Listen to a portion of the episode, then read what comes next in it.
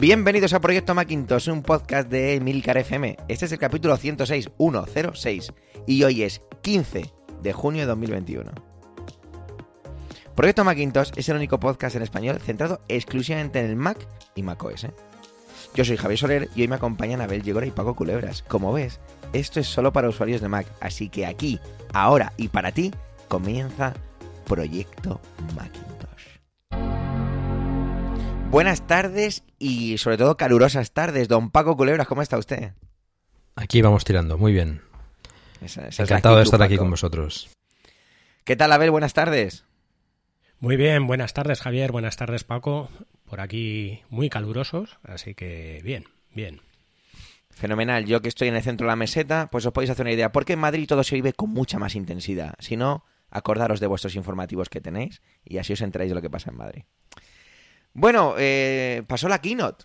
Pasó la keynote inaugural de la WWDC, ya sabemos, esa conferencia anual de desarrolladores donde Apple tiene a bien regalarnos un poco de su sabiduría y compartir con todos sus fieles seguidores y los que no son seguidores también un poquito, unas pinceladas de lo que serán sus futuros sistemas operativos, centrándose en macOS, iPadOS, iOS, claro, digo iOS, sería iOS también, ¿no? Eh, Apple Watch eh, o WatchOS. WatchOS. Bueno, todos los OS que os imaginéis, pues se presentan o se actualizan. Bueno, así, definiéndolo en muy pocas palabras, desde un punto de vista puramente emocional, Paco, ¿cómo te sentiste cuando terminó la keynote inaugural de la WWDC de 2021? Aburrido y desilusionado. Se podría decir más, más cosas, pero le ha- se, se le traba la voz a Paco porque se emociona al recordarlo y no puede seguir. Abel, para ti, por favor. Yo dije que, para mí mismo dije, tampoco está tan mal como, como dice la gente.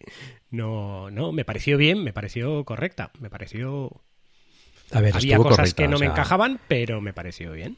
Había novedades. Yo no digo que sea chulas.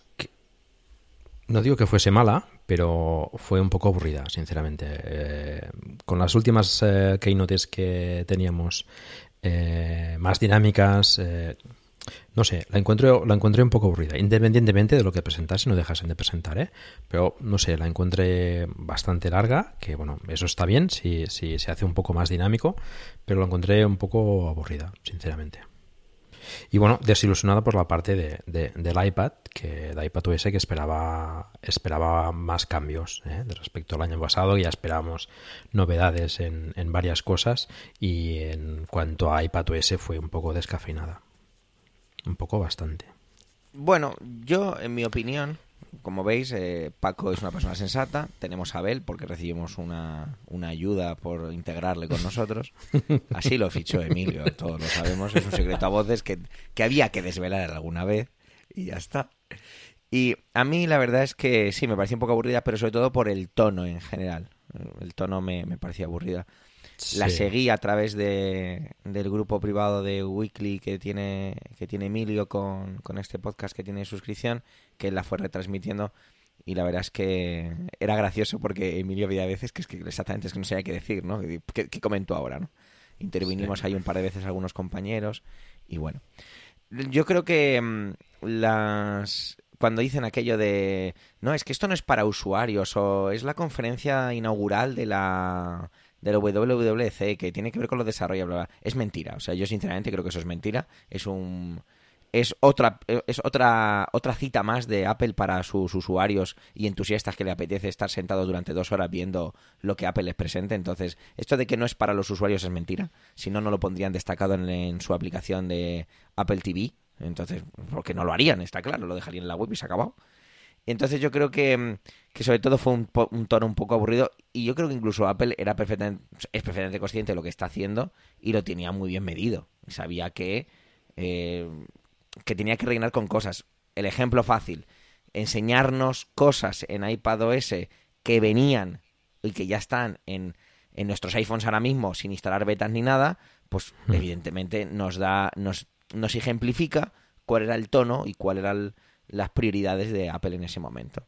Eso no quita que se hayan presentado cosas y que se hayan traído cosas que pueden ser más o menos interesantes. En este caso, como estamos en proyecto Macintosh, nos vamos a centrar, pues eso, exclusivamente en el Mac. Y en este caso tenemos un nuevo... Perdón, Abel, creo que querías decir algo antes de que yo siguiera. Sí, sí. Eh, quería remarcar tu discurso, simplemente con el tema de que grandes, o sea, eh, gran parte de la presentación no son cosas que les interesen realmente a los desarrolladores. O sea, que las Por no decir fotos- ninguna, entiendo.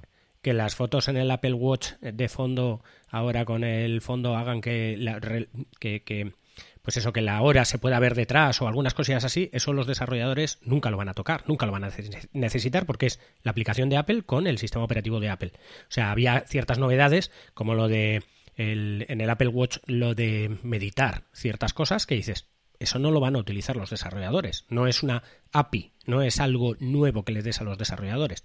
Es simplemente la, la presentación de los sistemas operativos que van a venir.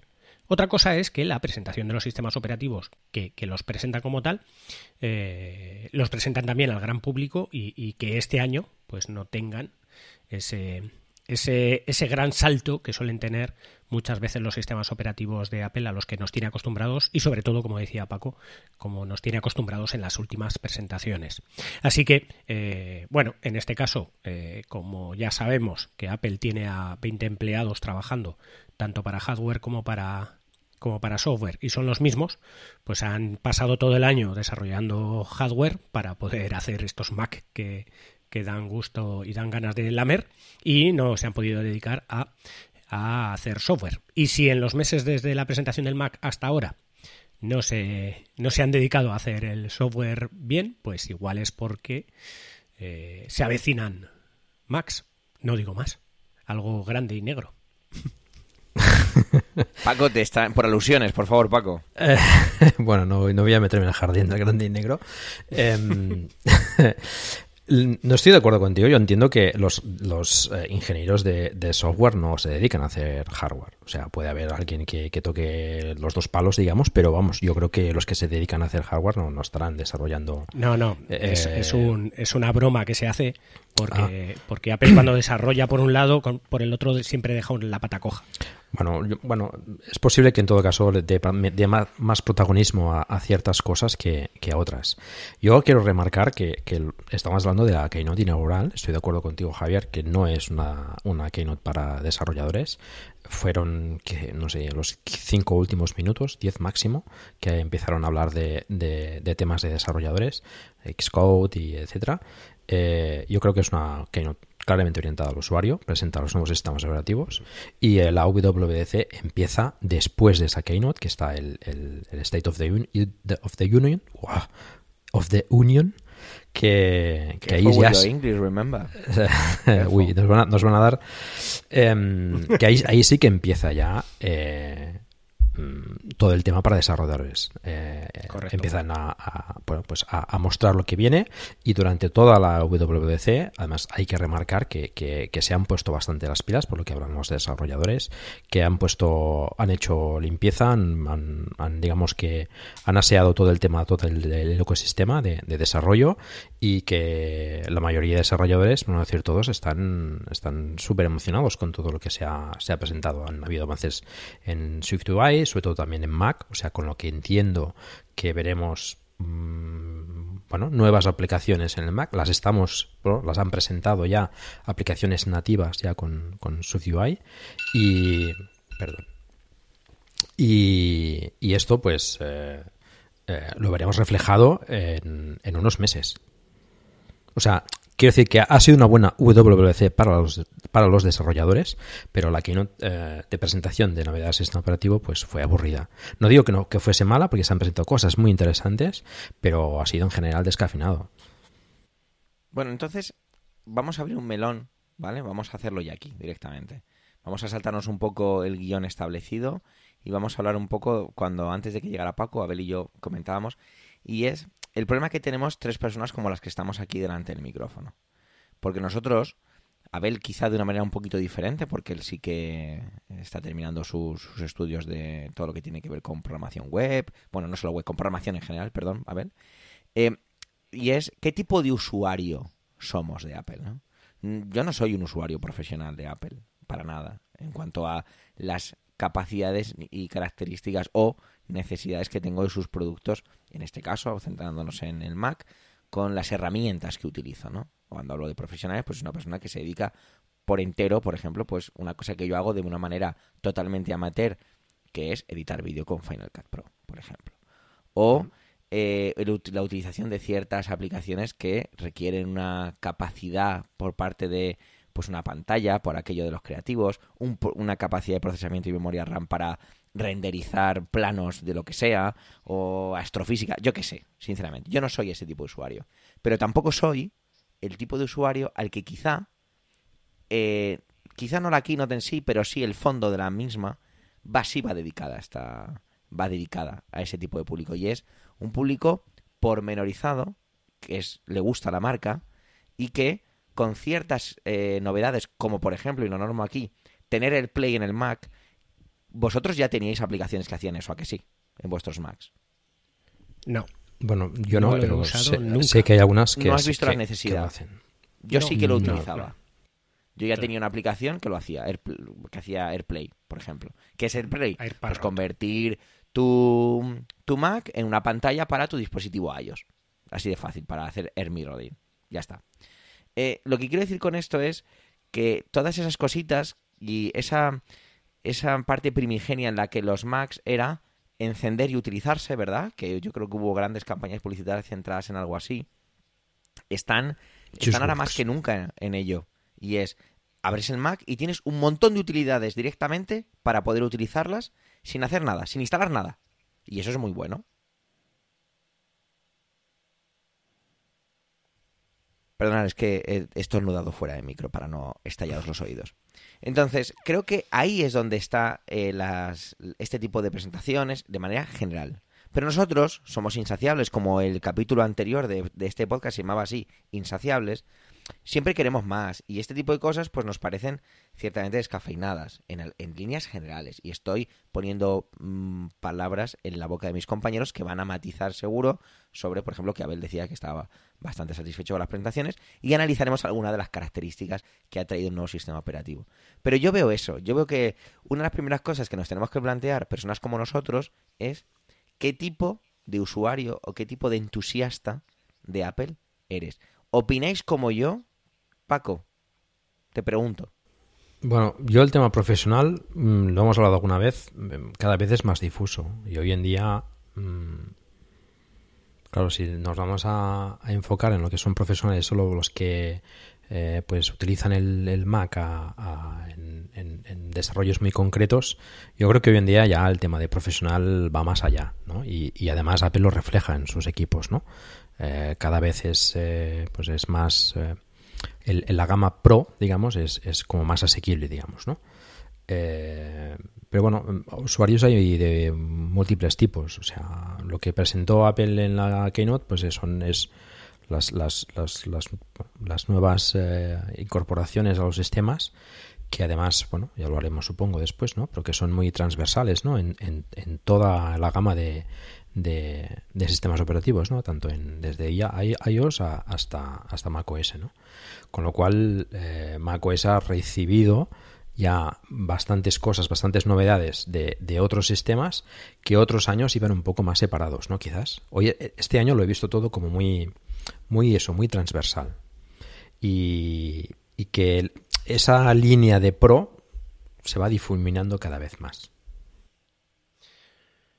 Yo quiero añadir Adelante, que el, a ver, yo sí que utilizo el Mac en, en, todo lo que tiene que ver con, con, digamos, una línea un poco profesional, pero no es una línea profesional de diseño.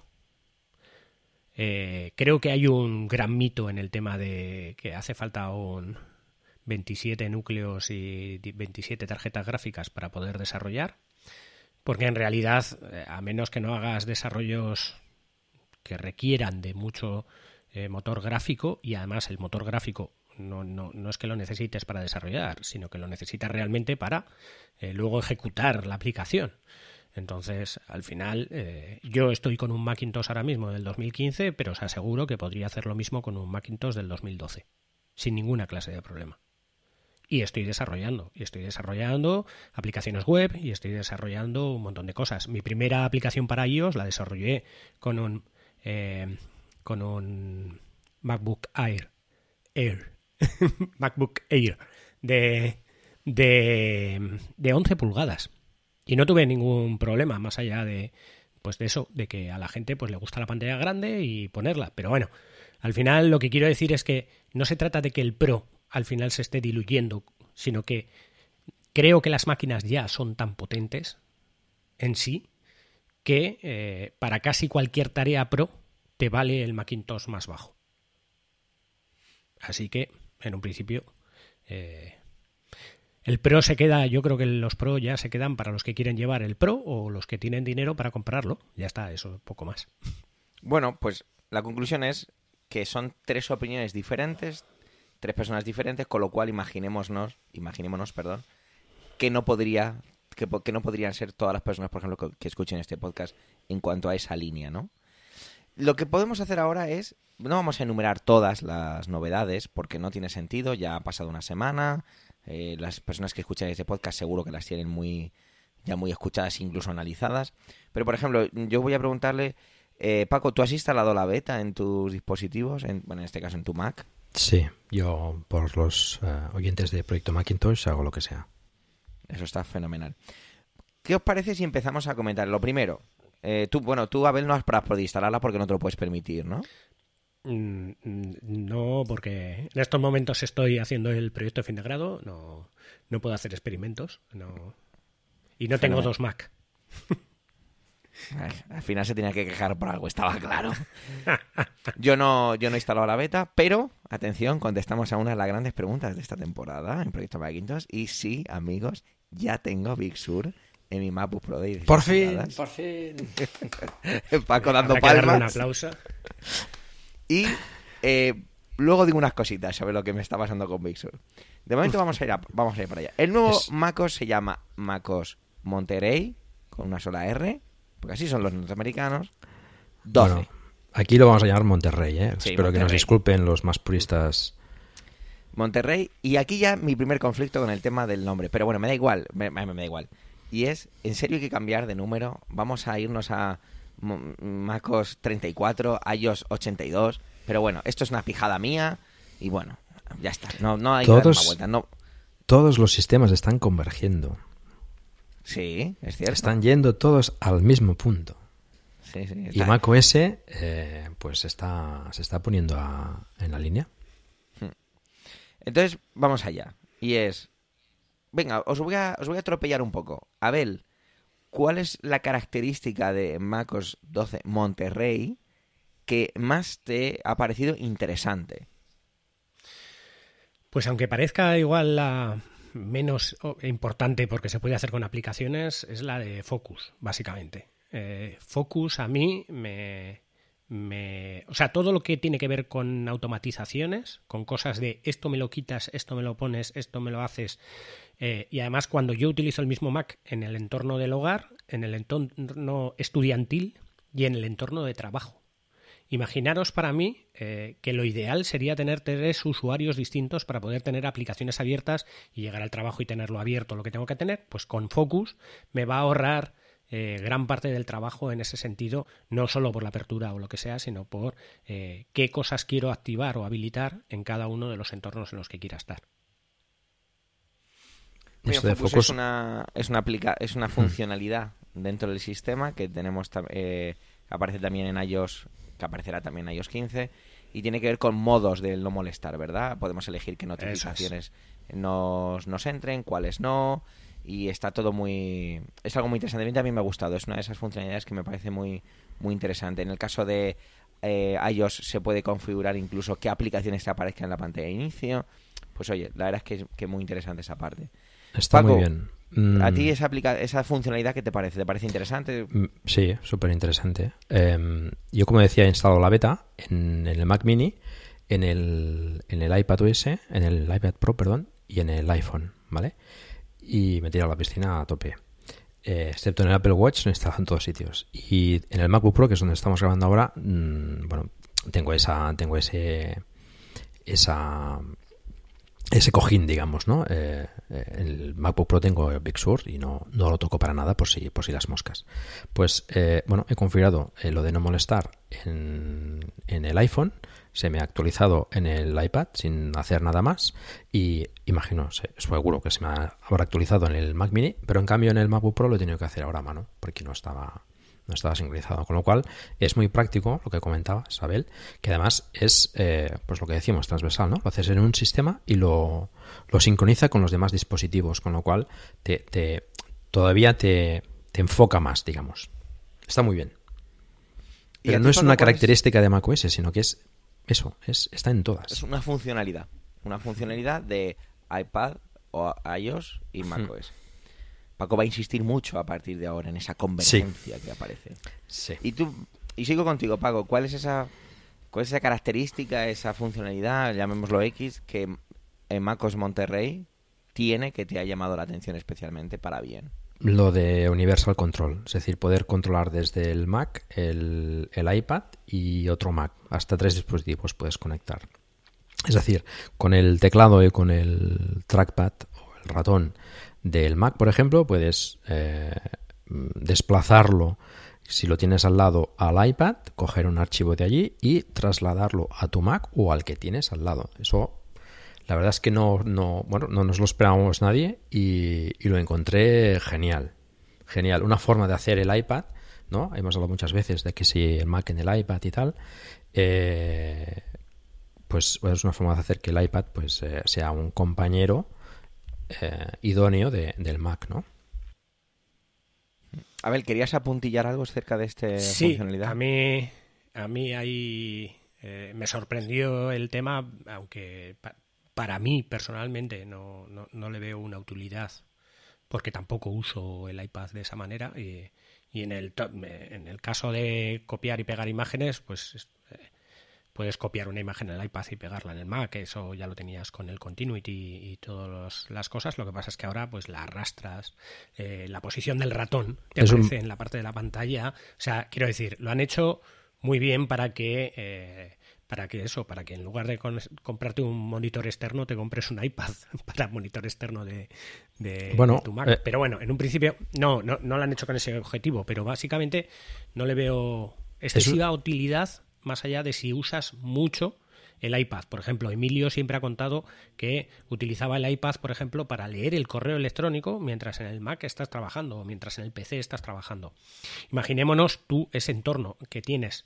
Eh, eh, el correo electrónico en el iPad. El poder coger un texto del correo electrónico para pegarlo o un fichero del correo electrónico para trabajarlo en el Mac y mandarlo por correo electrónico es una utilidad muy grande y muy grande y muy potente. Sí, es un paso más allá. Y, para los que usamos las dos cosas, yo, lo he dicho muchas veces que uso siempre el iPad al lado del Mac y yo creo que, puede, puede multiplicar la productividad en ese sentido. Bueno, me toca a mí, ¿no? Con esa funcionalidad que o esa característica o ese nuevo servicio, lo que sea. Nos tienes intrigados. eh, iCloud Plus, sin saber exactamente cómo funciona, ¿vale? Eh, es una de las cosas que me llama mucho la atención y es ese valor añadido, esa, esa bandera, ese estandarte que lleva Apple desde hace ya mucho tiempo con la seguridad, la privacidad, ¿vale? Pese a que, voy a abrir un meloncito, pero no vamos a detenernos en ello, en el juicio de Epic, Apple dijo que los Macs no eran seguros, no vamos a entrar en eso ahora. no, eran tan seguros. Tan seguros como era ah, iPad, OS o iOS. Pero eso tiene una justificación fácil. Que es que. Eh, Pero no vamos a comentar ahora. Eh, hemos dicho que no íbamos a abrir el melón. es que me vale, iCloud, iCloud, iCloud, perdón, iCloud Plus, perdón. Eh, todo el mundo me encanta cómo lo ha empezado a definir. Es como una VPN, pero no es una VPN. ¿vale? Eso lo han dicho todos los podcasters del mundo. ¿Vale? Entonces, yo me quiero sumar a ese grupo, ¿vale? Y es como una VPN, pero no es una VPN, ¿vale? Eh, lo que hace es eh, encriptar de tal manera que ni siquiera Apple puede acceder a esos datos, oculta nuestro correo electrónico, la manera que tenemos de navegar, aquellos eh, píxeles ocultos que tienen en las, ciertos correos electrónicos que son rastreadores, todo eso fuera. Eh, la posibilidad de que tus copias de seguridad, si vas a migrar de un dispositivo a otro, no ocupen espacio en iCloud en ese momento. A mí hay una cosa que a lo mejor pues me tacháis de pesimista, sobre todo los oyentes, mis compañeros no, porque son muy benevolentes conmigo. Pero, y es, Jorín, ¿no creemos que ya es hora de actualizar un poquito los precios y los planes de almacenamiento de iCloud? Yo pensé, digo, bueno, pues lo acompañarán con un, con un cambio de esto. Es cierto que iCloud Plus, perdón que me trabe con esto, eh, no tiene ningún coste adicional y automáticamente, eh, por actualizar tus dispositivos, vas a utilizar iCloud Plus si lo, si lo activas. Es una cosa que puedes activar o no. Pues fenomenal que no lo cobren, ¿vale? Pero, jolín, yo sí, cuando vi lo de iCloud dije, ah, mira, pues ya toca hablar también de, ello. Pero no, no se tocan los planes de momento. Entonces es una cosa que tiene mucho que ver ahí pues eso, toda la parte de seguridad. Por ejemplo, se hacía mucho hincapié eh, con el que las cámaras de seguridad que tengamos en HomeKit van a pasar por iCloud Plus, por lo tanto esa información esos vídeos nadie va a poder acceder a ellos, salvo tú. Entonces, bueno, pues ese, ese estandarte que tanto hace Gala Apple y que es de esas cosas, sinceramente, que me parece que suerte tenemos de que Apple se lo tome tan en serio, tan dentro de su ADN, por, en comparación con otras empresas en las que no es que no lo útil no se tomen en serio la seguridad y la prioridad, sino que forma parte de su manera de hacer negocio y me parece muy lícito.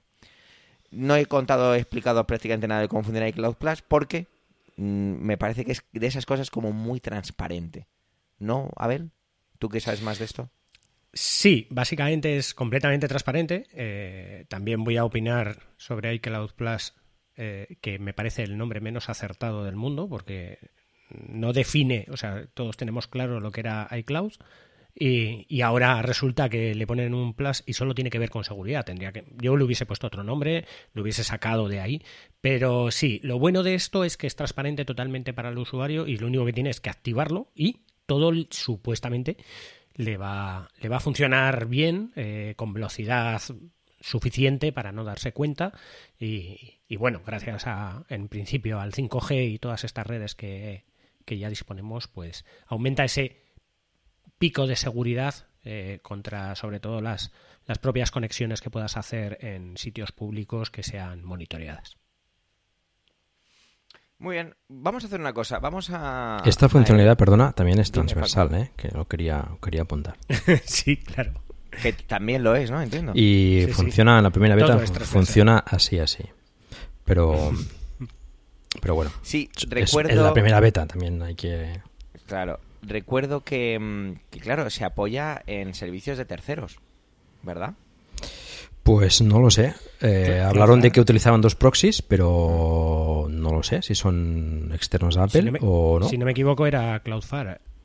Cloud, Cloud no recuerdo que, que, que detallasen nada al respecto. Creo que ha salido luego en alguna eh, en alguna noticia o alguna, pero no, tampoco lo tengo muy seguro. Básicamente el sistema funciona porque porque eh, tú te comunicas con Apple, Apple coge tus IPs y hace las solicitudes vía proxy a través de un servidor DNS. Entonces lo hace a través del servidor DNS, el servidor DNS se entera de que alguien está accediendo, pero solo sabe que Apple está accediendo, que hay un iPhone que está accediendo, no sabe qué iPhone. Y Apple supuestamente todos esos registros los va borrando y digo supuestamente porque nunca se sabe, pero pues, eh, eh, me fío de ellos y los va borrando de tal manera que no hay ninguna manera de rastrearte hacia atrás. Y luego encripta la comunicación que tengas entre, entre el dispositivo y, Apple. Vamos, Yo diría que es, solo, además, datos. es solo para Safari, diría, ¿eh? ¿eh? Claro, es que es solo un proxy. Entonces, no es que sea para Safari, es para todo el acceso web. El tema del pixel de los correos es que al final es un acceso web.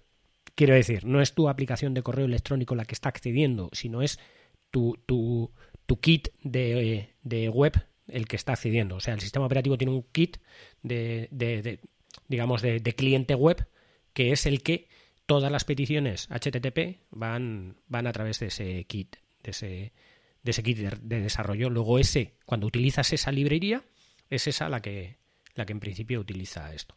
Ahora, si tú lo que estás haciendo es eh, enviando WhatsApp eh, desde la aplicación WhatsApp, no tienes un acceso web. Por eso recomendamos a todo el mundo usar un VPN. Este capítulo está... No, no está patrocinado por nadie. es. Eh, por curiosidad, ¿eh? No, no tiene nada que ver con el guion. Eh, ¿Vosotros usáis, usáis VPN de manera regular? ¿Paco?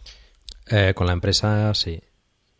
¿De O manera sea, particular para, la para- utilizas? para conectarme con la empresa o para conectarme es. con casa desde fuera, pero de forma, digamos, eh, habitual para conectarme a los sitios, no. ¿Y tú, Abel? No, no, no, no lo utilizo porque por norma general tampoco accedo a, a- a- o sea, quiero decir, a las redes que suelo acceder son redes bastante confiables. O sea, creo que la última vez que accedí a una red no gestionada por mí era un bar y acabé gestionando la red. Así que era. es- es- son cosas que pasan, sí. Cuidado con ver. quién dejáis entrar en vuestras casas. A ver, password por defecto en los routers. Eh, le das la vuelta y tienes el código QR y el router está encima de la mesa. Todas estas cosillas son, son cosas que los bares se dejan por ahí. Inconscientes. Sí. Bueno, ¿qué os parece si enumeramos un poquito así por encima algunas características más y nos detenemos en alguna que, que queramos comentar? Por ejemplo, hemos dicho antes lo del Play, que lo recordamos muy rápidamente, es hacer que tu Mac sea una pantalla inalámbrica de tu dispositivo iOS. Fenomenal. Eh, yo tuve la oportunidad con Emilio el otro día que hicimos unas pruebecillas con eh, FaceTime. Él tiene eh, instalada la beta en su iPhone o era iPad, no me acuerdo, pero me llamó desde su dispositivo programando una programando una llamada por FaceTime. Bueno, pues sí, una serie de mejoras en FaceTime que lo ponen a la altura de las típicas Zoom, Skype y demás. Programar llamadas, eh, difuminar el fondo, lo del tema del sonido, que se centre en el sonido del micrófono o todo lo contrario, que se centre en el sonido exterior. Bueno, pues sí, que se vea en mosaico en lugar de por ahí cosas flotantes que te están mareando y te están distrayendo. Bueno, pues funcionalidades o digamos que actualizaciones necesarias y que vamos a agradecer en el funcionamiento a aquellos que utilizamos FaceTime. Paco, cuéntanos un poco todo eso del SharePlay. Eh, ¿De AirPlay, dices? SharePlay. Ah, de SharePlay. Bueno, eso es eh, bueno, utilizar el FaceTime para, para compartir eh, el visionado de una película, por ejemplo, o compartir, eh, bueno, básicamente compartir el visionado de, de, bueno, de contenido, digamos, audiovisual con, con otros compañeros, ¿no? Lo cual, bueno, me parece interesante, pero precisamente yo cuando veo una película o una serie, lo que menos quiero es que me comenten nada. O sea, yo prefiero, eh, bueno, no sé si os pasa a vosotros, pero bueno, yo si veo algo lo quiero que los demás estén calladitos, con lo cual esa funcionalidad, pues, ¿qué quieres que te diga? No sé, a lo mejor, bueno, mm, puedo ser yo el rarito, pero Para teenagers, ¿no? sí. Te, te puedo poner un ejemplo donde esta, esta funcionalidad sería ideal, que es, estás con ocho amigos, ¿vale? Y les dices, ¿no habéis visto el vídeo de no sé qué de YouTube? Y tú lo que haces es, lo pones en el vídeo y le vas pasando el móvil a los ocho amigos. Hmm. De esta manera, si tienes un grupo hecho en, en, En Message, en sí. mensajes, eh, lo pones ahí y todos están viendo el vídeo a la vez. Yo Aparte de eso, no le veo. Aparte de eso, con, no le veo más. con Disney Plus, con un amiguete, uno de mis mejores amigos que vive en Vancouver, y vimos una película a través de Disney Plus con esto. Y es una soberana estupidez.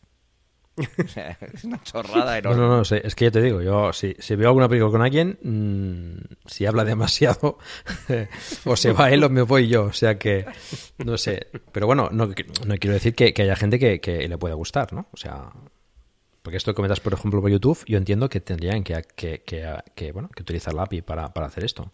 Sí, si no tengo muy- entendido, si no tengo mal entendido, ya eh, TikTok ya lo va a soportar. Mm. Ah, pues entonces, el mundo Entonces- está salvado. Claro. Los- la gente va a poder ver en grupo TikTok a tiempo real siempre que tengan unos iPhones cada uno. Bueno, pues ya, El ya, mundo ya está- el hemos mundo salvado manos, a la humanidad. Bueno, teníamos también pues algunas novedades en mensajes, eh, notas, el tema este de las notas rápidas, heredado, bueno, heredado no, también, como le gustaría decir a Paco, transversal. las notas rápidas con iPad. que, bueno, ya pues, tenemos nombre. son- sí, sí, sí, es, es, mm, nuevo MacOS transversal. Transversal. Eh, sí, Está muy bien, ¿eh? las notas. Y lo creo, yo creo que una que no hemos comentado y es una de las grandes también en cuanto a la parte visual, ¿no? Lo que se ve, lo que se toca es ese nuevo Safari totalmente rediseñado, ¿no? Decía, dice Apple que incluso hecho desde cero. Sí, bueno, está bien. Eh, es diferente. Mm, ha intentado pues minimizar al máximo eh, el tema de la, barra de herramientas, etcétera. Está chulo, pero bueno, vas un poco perdido al principio, ¿eh? porque mm. acostumbrado a ver las ventanas, las pestañas e identificarlas bien, te quedan como, bueno, te van quedando así como pequeñitas. Cuesta, por ejemplo, cerrar las pestañas ah, directamente. Eh, según qué acciones también, pues tienes que ir a una especie de botón que tiene ahí con tres con tres puntos, ¿no? Que, bueno, pues tienes recargar página, lo de traducir, tiene algunas cosas, ¿no? Allí agrupadas que, bueno, mm, si las usas mucho, pues las encuentras un poco en falta, ¿no? O sea, está bien que minimicen la barra, pero a veces está bien también poder tener más herramientas, digamos, a, mano, ¿no?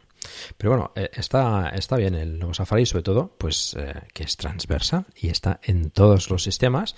Por ejemplo, pues el tema de, de, agrupar las pestañas, que está muy bien, eh, es una cosa muy interesante. Yo, por ejemplo, cuando preparo capítulos para, para, el podcast, pues muchas veces me, me documento, miro, miro diferentes páginas, ¿no?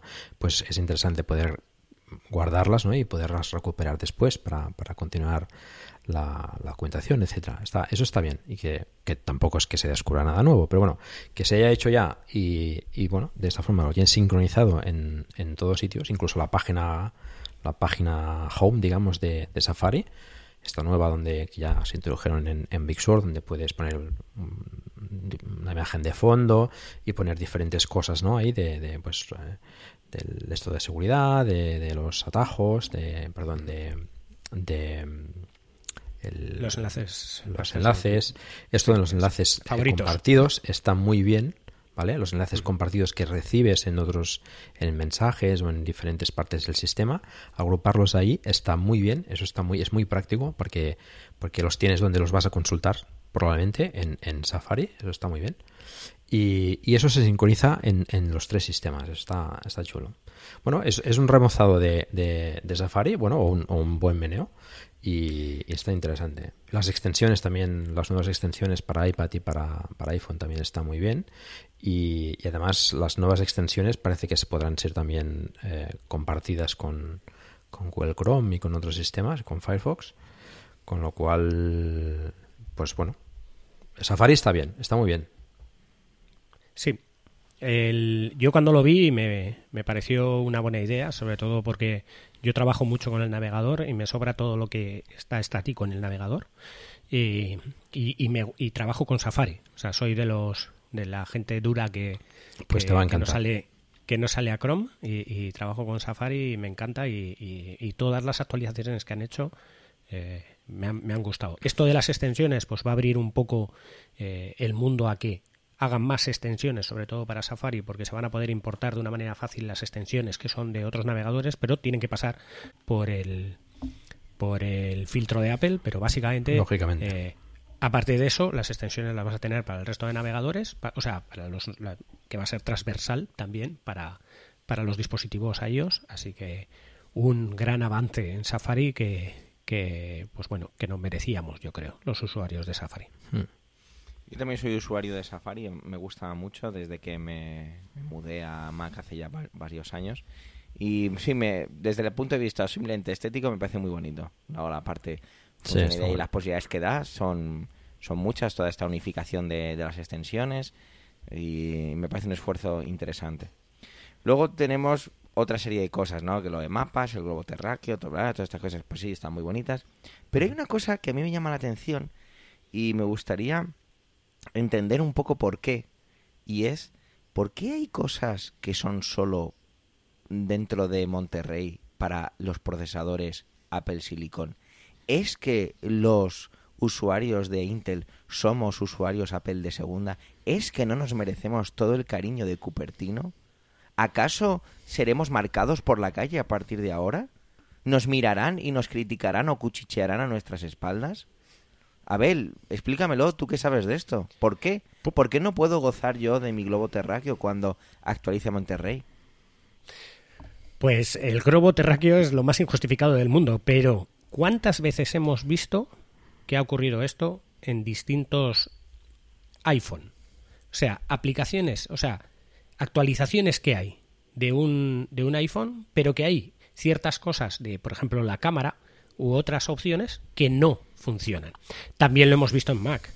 Cosas del continuity y todas estas cosas que utilizaban el Bluetooth o algo así, no funcionaban en algunas versiones anteriores y haciendo alguna algún truco mágico de estos que haces en la consola, funciona. Es más, eh, el tema de poder eh, utilizar el iPad como segunda pantalla, yo lo puedo hacer en mi, en mi MacBook de, de 2015 porque, porque haces un conjuro también en la SEL para poder hacerlo. Pero básicamente Apple quita estas funcionalidades, lo que tiene mucha lógica. El último Mac que tenemos sobre Intel ya tiene un par de años. Entonces van a quitar cada vez más funcionalidades para ponerlas en un principio para los nuevos. Y luego aparte, eso lo veo en el mapa mundi, que creo que es injustificado. Pero en otras cosas, como por ejemplo lo del live text, puede estar justificado porque igual es el procesador de, de M1 el que realmente hace ese trabajo por el Neural Engine, Engine o alguna de sus cosas que tenga dentro para poder, eh, digamos, ejecutar esto de que puedas leer las letras encima de los textos de una manera mucho más rápida. Eso no quiere decir que no lo pudiera hacer un Intel. Lo que quiere decir es que han preferido no ponerlo. Igual no les funcionaba bien en las pruebas o eh, han considerado que, pues que hay que gastarse el dinero. Mi opinión es más bien que, hay, hay cosas que, que los de no están están optimizados para ello. Y el Neural Engine de, del M1 es, es, superior al de, al de Intel, a, los últimos procesadores. Y, y bueno, yo creo que justifica que algunas cosas eh, bueno, solo puedan hacerse en, en, el M, en el M1. Sí, pero la bola terráquea. No, la bola terráquea no, ahí no, ahí no le veo sentido. pero en el desenfoque, por ejemplo, del fondo en FaceTime, Vale, pues ahí tiene ya, ya un procesamiento para ello. En, en ¿qué más? por ejemplo, el procesamiento es que lo tienen desarrollado ya. Exacto, y es instantáneo. es, que, ya lo tienen para. Yo lo he probado y funciona genial, pero fantástico. Em, el tema de, por ejemplo, del dictado de Siri en el, en el propio dispositivo, pues bueno, también hay, yo creo que, que está justificado que, que también sea para, para, para los M1. Y bueno, y de paso, pues también, eh, pues bueno, empiezan a empujar un poco a la gente ya hacia, hacia lo que viene. Entonces, bueno, no habéis caído en la trampa, porque yo sí, es de estas cosas que todos hemos vivido cuando tienes un iPhone 10 y, como en mi caso, y presentaban el nuevo sistema operativo y había cosas que decías, ¿en serio no vas a poner esto cuando es perfectamente capaz? No habéis caído en mi trampa, de acuerdo. Pero voy a ser increíblemente sensacionalista y es, claro, es que la persona que se ha comprado un Mac Pro no se merece tener el globo terráqueo. ¿Sabes? Paco no lo veis, pero ha levantado las cejas, que casi se las disloca. al, menos, tengo cejas todavía, no como Pro. Em, a, la, persona que tiene un Mac Pro eh, le va a dar igual el globo terráqueo, en serio. ¿O no? No, no, de verdad. El globo terráqueo. estoy un poco puntilloso, lo sé. Odiarme si queréis, pero Ah, vete tú a saber. No, bueno, no sé, lo mismo tiene explicación, pero yo, yo no lo acabo de ver, la verdad. Es absurdo, ¿vale? Ya está. Son estas decisiones que se toman de esto te lo incluyo, esto no te lo incluyo. Fenomenal, ya está. Es como, por ejemplo, yo estoy grabando con el con este iMac de 27 pulgadas y que ya no se actualiza a Big Sur, eh, se ha quedado en, en Catalina. ¿Podría estar en Big Sur? Bueno, porque con esos hechizos que decía Abel y puedes hacer un cosas y sacrificando otras, lo puedes ponerte en no sé qué. Seguramente si Apple quisiera lo podría poner, o sea, no habría ningún problema. Pero bueno, es una cuestión también evidentemente de marketing y de vender, que es para lo que Apple eh, tiene una empresa y es para vender y ganar dinero. Eso está claro. Yo, yo también os digo, si tienen que quitar algo a los, a los Intel, que quiten el globo terráqueo. Sí, por ahí se empieza, ¿no? Supongo. Quiero decir, que me quiten el globo terráqueo y, y ya está.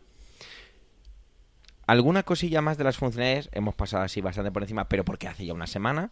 Pero creo que sí, porque Abel, como si fuera un emisor, nos está levantando el dedito. Así que, Abel, por favor, cuéntanos a la clase lo que nos querías contar. Atajos. Exacto. Atajos.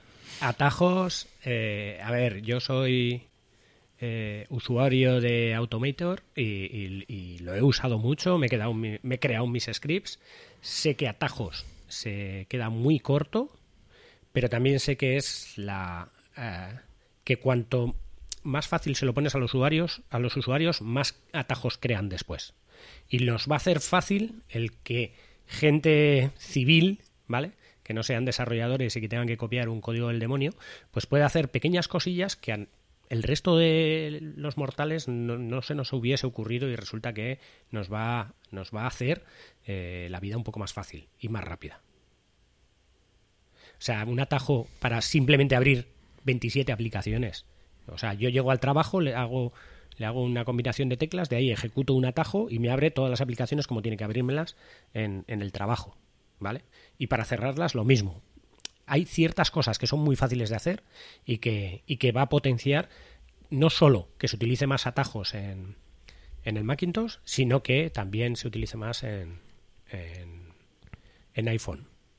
Porque al final también los atajos serán transversales. Transversales, exacto. Pero en el Mac están vitaminados, ¿eh? Atajos han, hecho nuevas incorporaciones.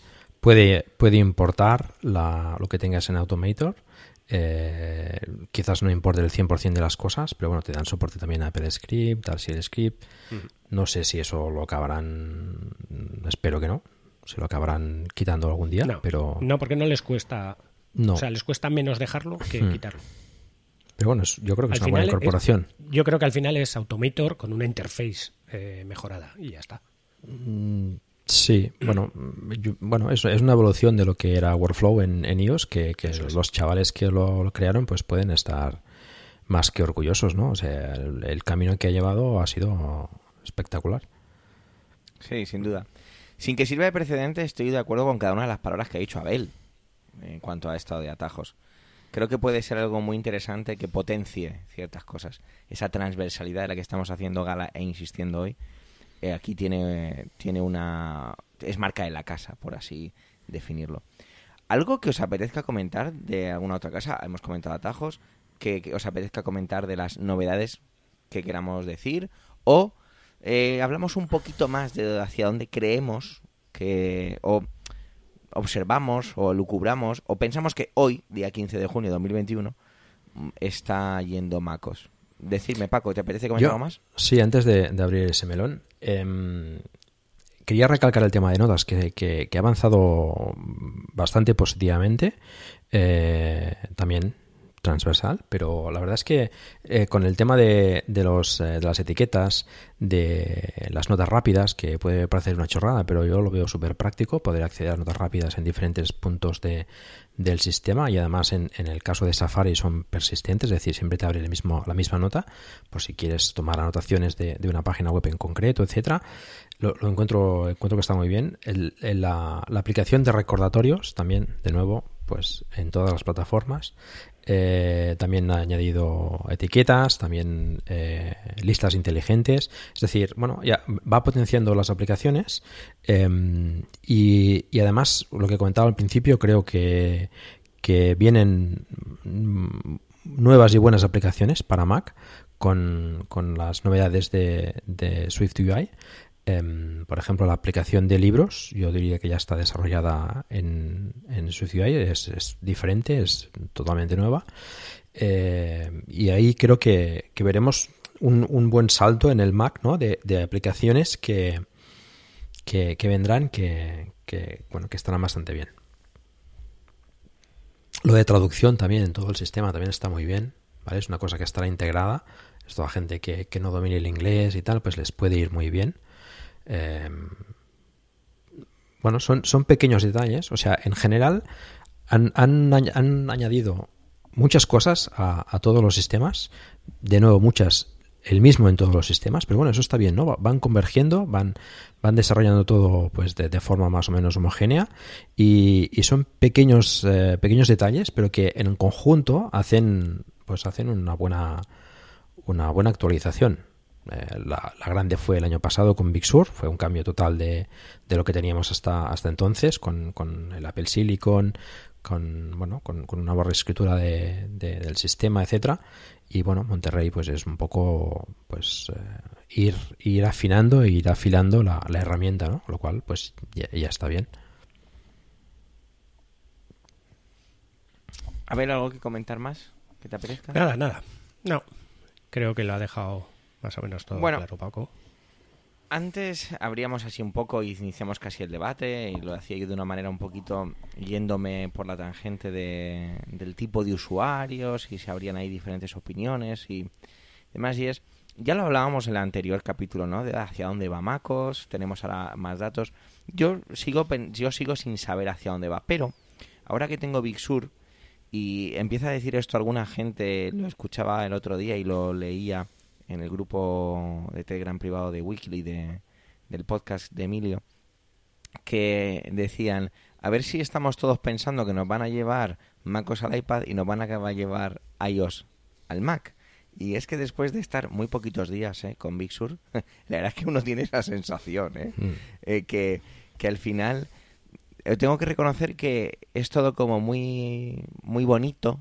Me resulta Big Sur, no no voy a ponerme a hablar mucho de ello pero sí que una persona que viene de utilizar Catalina, pues sí, es muy bonito, es muy redondito todo, muy esponjoso, por así decirlo. Eh, no, no significa que eso me esté encantando de momento, me acostumbraré como todo, pero sí que es cierto, la, como ves ciertos menús que te salen ahora, ciertos mensajes, y dices, ostras, es que esto es iOS total. Entonces, a lo mejor acaba pasando algo así, ¿no? O esa transversalidad hace que efectivamente sean tres eh, ecosistemas totalmente diferentes entre ellos, pero que trabajen perfectamente, conjuntamente. Lo he expresado fatal, pero creo que se me ha entendido. Sí. Paco, tú eres de esos amantes que, esa, que quiere más transversalidad aún con el tema del iPad y demás, pero tú que estás eh, probando estas betas, ¿qué opinas sobre eso? ¿Crees que va a ser al final una iosificación mayor de MacOS? ¿O que nos tenemos que empezar ya a olvidar de esto y decir, no, mira, MacOS es MacOS, iOS es iOS, iPadOS es iPadOS, dentro de lo que es iPadOS, que sabemos que es una capita por encima de iOS. Y aunque trabajen conjuntamente, cada vez tengo más claro que no. Que hasta que una mañana Apple diga todo lo contrario y no lo venda, como que era lo que serían pensado, no. Es diferente, pero trabajan conjuntamente. Bueno, lo, has expresado bastante bien. Em, son sistemas diferentes y, y, lo que estoy viendo, lo que a mí me parece, lo, no sé lo que apelará, ¿no? Pero lo que a mí me parece es que, pues bueno, esto está convergiendo, eh, están eh, pues eh, uniendo esfuerzos y, y, me parece bien, ¿no? Todas esas características que estamos comentando de transversales, etcétera, pues bueno, es bueno que, que, sean similares en todos los sistemas.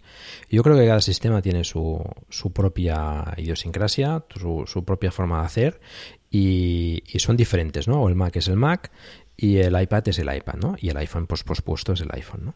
Mm, yo, yo no es que quiera un Mac en el iPad, ¿no? Yo lo que, me, lo que siempre quiero decir es que em, podría ser interesante en un mismo dispositivo poder disfrutar de, de las diferentes funcionalidades, ¿vale? Mm, que, que tú puedas llevar un dispositivo eh, como puede ser el iPod o puede ser el iPhone, y utilizarlo en, en, cada una de sus vertientes cuando lo necesites, ¿vale? Esto yo creo que podría ser interesante.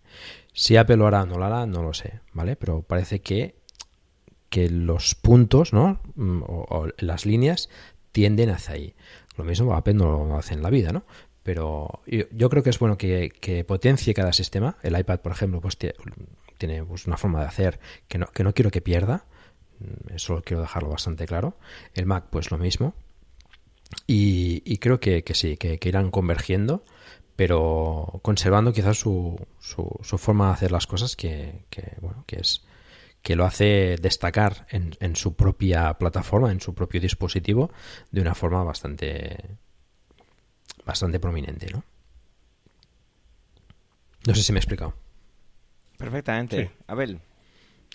Yo tengo la opinión más o menos contraria, que es que Apple simplemente no le ha dado tiempo de mejorar el iPad OS lo suficiente como para sacar la potencia. Y que no le ha dado tiempo porque estaba centrado o está centrado en, otras cosas.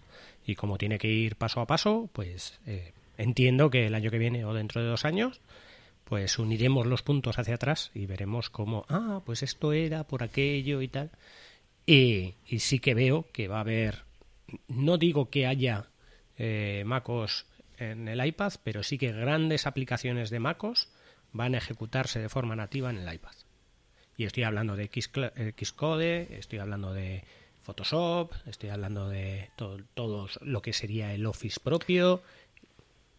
Yo eso no lo veo. Bueno, Sí que puede haber una puede haber un bueno han presentado lo del, lo del el Swift Playgrounds 4 que es una es lo no sé qué te pareció Abel pero yo flipé es una maravilla Eh, pero es una especie de xCloud bueno todavía está creo que saldrá Sí. a final de a finales de año pero eh, bueno podría ser un Xcode para para iPad vale yo un poco descafeinado, pero sí. bueno, pero es que es lo que te decía antes, ¿no? Yo creo que el iPad tiene que conservar esa forma de hacer las cosas, ¿no? O sea, ejecutar una aplicación de Mac en el iPad, yo eso sí que no lo veo. Veo un, un Final Cut Pro en el iPad eh, adaptado pues al funcionamiento del iPad, ¿vale? No, no con unas funcionalidades completísimas, para eso está el Mac, pero sí con una, una- un buen puñado de ellas, de forma que lo puedes hacer lo que quieras de forma rápida y efectiva. Eh, y así, pues el resto de aplicaciones, ¿no? Tienes, bueno, Luma, tienes LumaFusion que, que hace un trabajo bastante bueno. Sí, pero puedes tener la aplicación y utilizar el teclado y el ratón. Sí, pero para eso, bueno, no sé, yo eso no lo veo. A ver, que hemos, que, te- que hemos tenido un Mac de 11 pulgadas. Sí.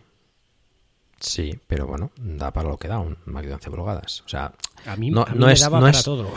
Ya, pero no, no es, es que no es solo la pantalla, ¿no? O sea, no es solo el tamaño de la pantalla, sino es la forma de hacer las cosas, de hacer las formas táctiles, eh, la simplicidad. O sea, bueno, hay cosas que yo me apetece más hacerlas en el iPad que en el Mac. Esta marca aquí lo diga, pero es así. Mm, Yo tengo el Mac y el iPad al lado. Y según qué, me giro más hacia el iPad para consultar un correo, para mirar un momento Telegram o Slack, o que lo puedes hacer en el Mac también. Pero según qué, me apetece hacerlo más eh, en, el, en el iPad, para, para por ejemplo, consumir eh, pues noticias, mm, el poder coger la, la tableta en la mano y, y como si fuese un diario y poder tocar en la página web, deslizarla. No sé, es una sensación que en el Mac no lo vamos a tener. Eh, Yo la, yo la tengo con la tecla J. No es lo mismo. A ver, Ya, ya sé que no es lo mismo. no pero, es lo mismo. El bueno, poder tocar Quiero decir, el, el- el contenido parece una tontería, pero te da, sí, te da una sensación eh, diferente. es, es a gustos también. Quiero decir, Sí, yo, claro. yo Claro. vivo del trackpad y con el trackpad hago de todo y. tengo Sí, sí, no, yo tengo el Magic Keyboard y, muchas cosas las hago con el, con el trackpad y con el teclado. Pero hay cosas que, que, bueno, prefieres hacerlas tocando. Y no solo eso, ¿no? Ya con el teclado y con el trackpad, ya en el Mac, en el iPad, perdón, son más, más sencillas, más rápidas, más efectivas. Eh, bueno, más simplificadas, ¿no? Y al final la gente es lo que quiere, ¿no? Mucha gente pues está dejando de tener ordenadores mm, sean Macs o sea PCs y tienen, ya no te diré un iPad, ya mucha gente solo tiene el iPhone. Correcto. Pero eso es porque es eh, cuando eres un consumidor de contenido. Bueno, sí, sí, pero es que la ma- gran mayoría de la gente es un consumidor. Y aún así puedes hacer mucho contenido con esto, ¿no? Pues mira, mira los creadores de TikTok, por ejemplo, hay muchos con el iPhone. Pero aquí tendría que venir ahora Emilio a decir, pero es que el consumidor no es pro y el iPad es pro y el Mac es pro. Bueno, el iPad hay Pro y hay no Pro. Y, Ya, ya. eh, lo últimamente el Pro mm, no se destaca demasiado del normal, ¿vale? Eh, solo la calidad de la pantalla y poca cosa más. O sea, muchos esperábamos que con el M1, pues, eh, bueno, El- hubiese el un salto más. Al, al iPad yo creo que le falta... El escáner 3D yo creo que va a venir, co- que viene con el, Es solo para Mac. con ¿eh? el escáner de... Aquella funcionalidad, perdón, no sé si estamos hablando de cosas 3D. diferentes. El escanear un objeto en 3D que enseñaron Sí. en la Keynote, eso es solo para Mac. Ah, vale. Pensaba que era para con el, Y si no recuerdo mal, para Mac con, con el M1 escáner LIDAR. ¿eh? Pero bueno. Sí, pero el, el renderizado, etcétera, solo lo haces en el Mac. Yo estoy un poco al camino con Paco, pero no, él no ha de utilizar estas palabras, pero yo voy a utilizarlas y el que me corrija. Yo sigo utilizando el iPad. Sí, creo cosas y demás para, para sentarme en el sofá, Hmm. pero yo sin embargo no utilizo el iPad para nada trabajando. Eh, Quizás sea un desperdicio total, tengo un iPad Pro. Pero yo, para mí trabajar es sinónimo de, de Mac. Mi teclado físico, mi trackpad Y ahí es donde yo trabajo. Y, y a lo mejor es simplemente redactar un documento de Word, ¿eh? Pero yo Pues mira, ponerte a redactar un documento, en hacer un, sé, una entrada en tu diario personal o, o un guion en Ulises o cosas por el estilo en el iPad, solo teniendo la pantalla, también lo puedes hacer en el Mac, lo sé, pero solo con la pantalla del, del iPad y con tu teclado, pues yo creo que es una experiencia... Lo he eh, intentado, ¿eh? Veces. Sí, Me he pues... esforzado y no me ha funcionado. Me siento mucho más Bueno, veloz. no, y no satisfecho. todo tiene que funcionar para todos, está Claro. claro. Entonces, ahí es donde vamos al final, ¿no? Pero todos coincidiremos en que esta transversalidad irá, tiene pinta de que irá cada vez a más. Hmm. Hay cosas en las que Sin duda. podemos imaginar que estarán probando, que estarán eh, imaginando y que tienen y que podrían ser muy interesantes. Entonces, yo mi conclusión al final es esa y es como verbalizaba antes, quizá nos tenemos que empezar a olvidar de esa expresión, aunque Paco decía muy claramente que él no, no busca eso, ¿no? De MacOS en el iPad o iOS en el Mac, sino cada cosa por separado, pero bien, bien eh, conectadas entre sí que trabajen de manera conjunta. Un ejemplo muy grande es el Universal Control que comentábamos, que traen. Eso es un gran paso para el hombre y un pequeñito paso para toda la vida que tenemos por delante con los sistemas operativos de Apple. Está claro. ¿Queréis comentar algo más o nos tiramos un poquito al truco de Abel y los oyentes, que tenemos un par de comentarios? Abel, ¿algo más que quieras comentar antes de tu truco, Paco? Nada. Ok, pues venga, Abel, danos ese truquillo. Bueno, este es un truquillo muy facilito, que igual se conoce o igual no, ¿vale?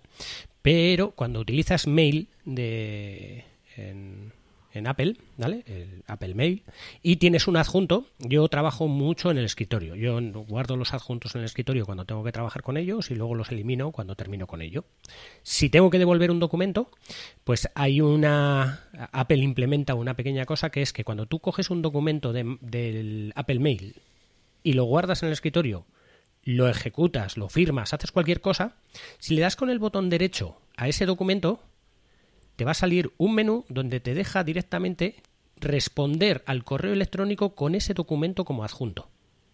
O sea, se- si le das con botón derecho y le das a compartir, una de las opciones abajo de todos te va a poner responder a y te va a poner responder a la persona que te había enviado ese documento. De tal manera que no tienes que volver a buscar ese correo y eh, volver a abrirlo para darle a responder, para adjuntar el, el fichero y mandárselo.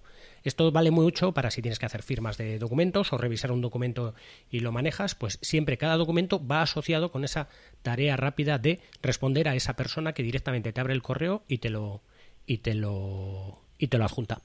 ¿Pero solo si está en el escritorio? No, no, si está en Ah. cualquier sitio. Lo que pasa es que es el trabajo de escritorio en el que, o sea, quiero decir, si Vale, está en cualquier otro sitio que le hayas guardado, eh, vas a tener el, el menú para poder responder a esa persona. Interesante. Pues sí, muy interesante, sí. Muchas gracias, Abel, por compartir tu sabiduría con estos pobres infieles. Eh, Hombre, no los por- oyentes, por fin. eh, nosotros. Por fin tengo algo que Paco no se sabía. No, no, seguro que hay muchísimas cosas. ¿Pasamos a los oyentes? Sí. ¿Sí? Venga, mirad. Pues teníamos dos oyentes que nos dejaron comentarios en el capítulo de Insaciables. El primero es de Aitor Le, todo, todo, todo junto. Y es que Aitor tiene un, un iMac de 27 pulgadas, tiene también una pantalla y estaba un poco liado con el tema de cómo utilizar lo de pantalla destino, ¿vale? Yo lo utilizo, eh, utilizo con mi MacBook Pro de 16 pulgadas y mi iMac de 27 de 2012 que tiene Thunderbolt 2. Mi iMac tiene Thunderbolt 2, por lo tanto dos puertos. Entonces, él lo estaba haciendo utilizando un cable HDMI port, pero es que eso no vale. Tienes que utilizar un cable Thunderbolt. En mi caso, yo utilizo una- un adaptador de Thunderbolt 3 a Thunderbolt 2 con interfaz USB-C e interfaz mini DisplayPort y luego un cable Thunderbolt 2 para conectar al monitor, en este caso, de la iMac de 27 pulgadas. Y en el momento que pulsas F2, ¡pum! au- Se, se vuelve en esa pantalla destino. Pero, cuidado. Dime, Paco, que me querías hacer una, una puntualización. No, Abel, Abel, que nos tiene que dejar. Ah, Sí, sí, Ah, perdona. tengo que dejar. pues Lo siento Abel mucho, se despide de nosotros. Venga, igual estáis aquí para cuando vuelva. Fenomenal. puede, puede ser. Un saludo, Abel. Eh, son las, las cosas, los compromisos, ya está, directo, el TFG sí. que le tiene absorbido al pobre. Pero como decía, lo que tiene que ver con... Para poder funcionar esto tienes que utilizar cables Thunderbolt. No te vale un cable HDMI ni cable mm, mini DisplayPort. No, tiene que ser un cable Thunderbolt. Con la interfaz eh, mini DisplayPort, pero de lo que lleva dentro, digamos, es Thunderbolt. Pero es cierto que a mí esto me funciona a veces un poco no bien. Y jolín, con lo que cuesta. Porque mirar, en la web de Apple, el adaptador cuesta 55 euros y el cable, que yo tengo el de 2 metros, cuesta 45 euros. O sea, eh, estamos hablando de que te vas a casi los 100 euros para convertir tu iMac de 27 pulgadas o tu iMac de... Sí, en este caso es 27 pulgadas, como también nos dice Aitor Lee, para convertir tu, tu iMac en una pantalla extendida. Paco, ¿tú has utilizado alguna vez esta funcionalidad o no, No. te es necesario por tu... No, no, he utilizado siempre una pantalla externa no... De hecho, el, el- puede ser que el, el de 27 de 2012 puede ser de los últimos que se puede hacer Sí, de hecho, como... eh, Mm. cuando yo me acuerdo cuando llegó la interfaz de, de USB-C a los MacBook Pro y a los MacBook en general, cuando llegó USB-C, perdón, estuvo mucho tiempo sin poder hacerse esto, porque Apple tardó bastante en sacar el adaptador Thunderbolt 3 a través de interfaz USB-C a Thunderbolt 2 a través de interfaz eh, mini DisplayPort. Tardó bastante, ¿eh? O sea, yo me acuerdo de querer hacer esto hacía mucho tiempo y no poder.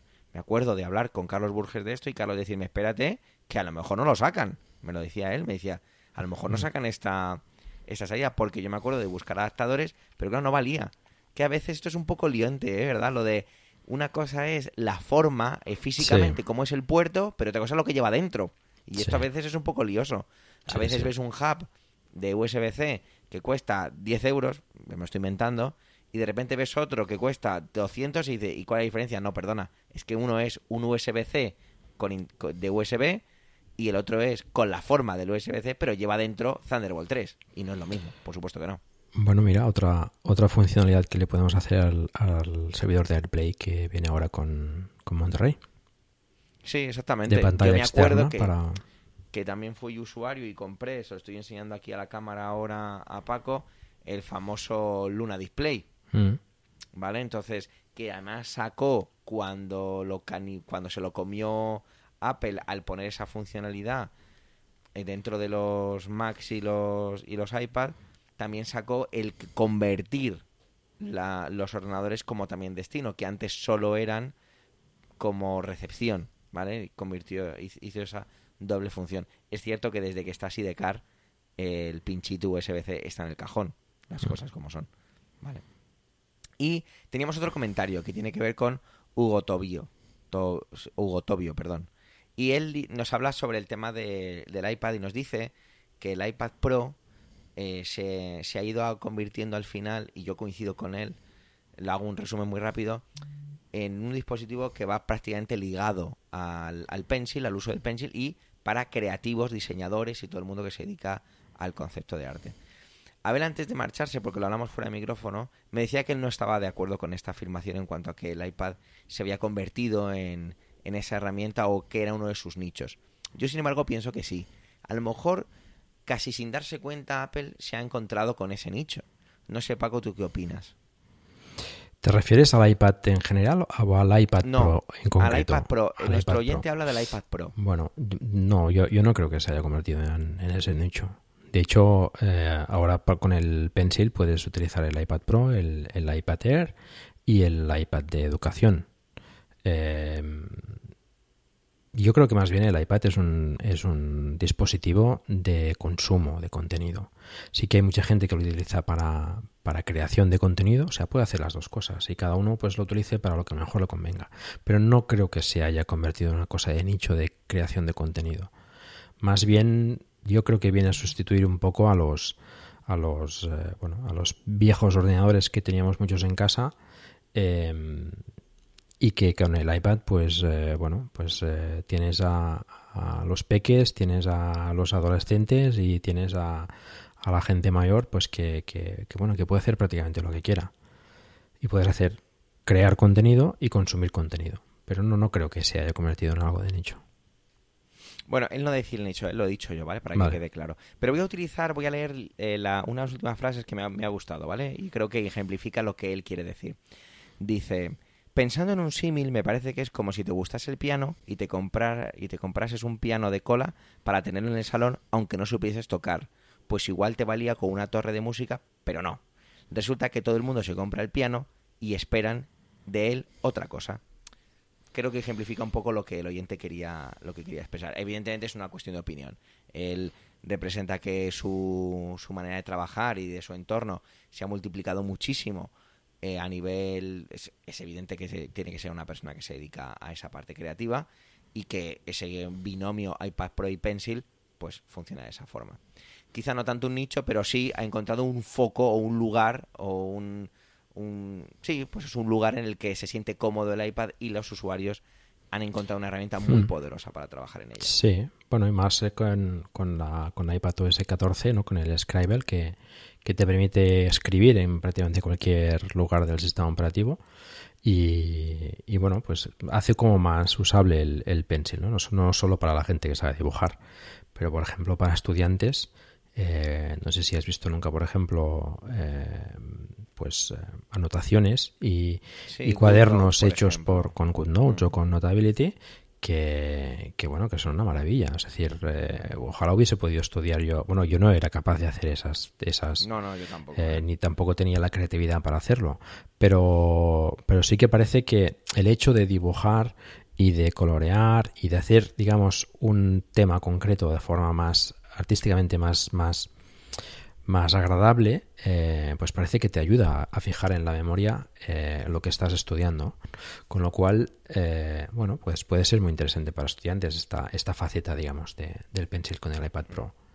Yo creo que el iPad Pro al final se ha convertido en, un, bueno, en, en, un iPad pues más, más capaz, sobre todo con una pantalla mejor. El tema de los 120 hercios pues es una delicia, sinceramente. El, lo notas enseguida con otro iPad. Eh, y la, calidad de la pantalla, y bueno, ya si hablamos de, esta última con el M1 con, con la mini LED, que no he tenido ocasión de verla, pero por lo visto dicen que tiene una representación de colores absolutamente bestial. Con lo cual, bueno, el iPad Pro siempre ha sido esa, ese paso más hacia la calidad de, pantalla y de, y de visionado y de potencia. Lo que pasa es que ahora mm, tenía razón Abel, ahora que no está, se lo puedo, se lo puedo decir, tenía razón que, no, que la potencia de los equipos ahora es que es es descomunal, ¿no? O sea, tenemos una potencia en nuestras manos que, que bueno, es, es, es muy capaz ya de hacer muchísimas cosas. No me extrañaría que el iPhone 13 traiga un M1, en absoluto. Porque al fin y al cabo el M1 pues es un es un una 14 vitaminado, ¿no? Bastante vitaminado, pero bueno, al final son es, es lo mismo, ¿no? Pues, bueno, pues no... Más no, transversalidad. Más, exacto, exacto. y, no? y no olvidemos de que ahora Apple tiene el sartén por el mango en cuanto a, a todo el hardware que, que, que desarrolla. O sea, antes dependía de, Intel, pues para hacer muchas cosas, ¿no? Para, por ejemplo, hacer portátiles más, más, eh, más livianos, con menos consumo, etcétera. Ahora no necesita esto. Por cierto, en, en, Monterrey viene también el bajo consumo para los portátiles, lo cual está, está bastante interesante también. Pues ahora, con sus propios procesadores, eh, puede hacer lo que le venga en gana.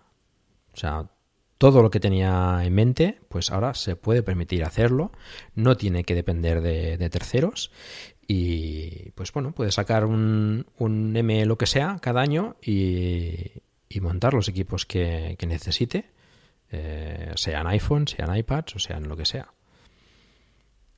Una, un M1 Pro o un M2 y un M2 Pro, eh, no sé, eh, mm, se puede permitir hacer lo que, lo que quiera. Con lo cual, lo mismo, estamos acostumbrados a, a lo mejor a, basarnos en, lo que Apple ha hecho hasta ahora con Intel, pero ahora se le abre un camino totalmente, totalmente abierto, ¿no? O sea, tiene las posibilidades para hacer lo que quiera. Sea como sea, lo, lo viviremos, lo experimentaremos y lo traeremos aquí. Y de forma intensa, sí, sí. Sí. Creo que es momento de, de despedirnos ya. Así que nada, como siempre, Paco, un placer aprender y compartir contigo. Abel se ha tenido que marchar, pero por supuesto también a él. Y nada, Paco. Hasta. Nada, es bueno, no lo hemos dicho, Paco, se nos había olvidado. Es En verdad. principio, este es el último capítulo de la temporada. Nos escucharíamos de nuevo en septiembre. Pero quién sabe si Nunca se sabe. en julio hacemos algo. Quién sabe. ¿Verdad, Porque Paco? sí, o porque no, sí, sí. Nunca, nunca se sabe si a lo mejor pues eh, sacan algo o mira, nos apetece, nos apetece compartir con vosotros algo más. Como siempre, un placer estar con vosotros y, y compartir estas novedades de, de este mundo que nos apasiona tanto a, a todos. Aquí termina Proyecto Macintosh. Gracias por el tiempo que habéis dedicado a escucharnos. Tenéis nuestros medios de contacto en emilcar.fm barra Proyecto Macintosh, donde también esperamos vuestros comentarios. Mientras el próximo programa llega, recibe un afectuoso saludo de aquellos que hacemos este humilde podcast. On the back cover of their final issue was a photograph of an early morning country road, the kind you might find yourself hitchhiking on if you were so adventurous. Beneath it were the words, Stay hungry, stay foolish. It was their farewell message as they signed off Stay hungry, stay foolish. And I have always wished that for myself. And now, as you graduate to begin anew, I wish that for you. Stay hungry, stay foolish. Thank you all very much.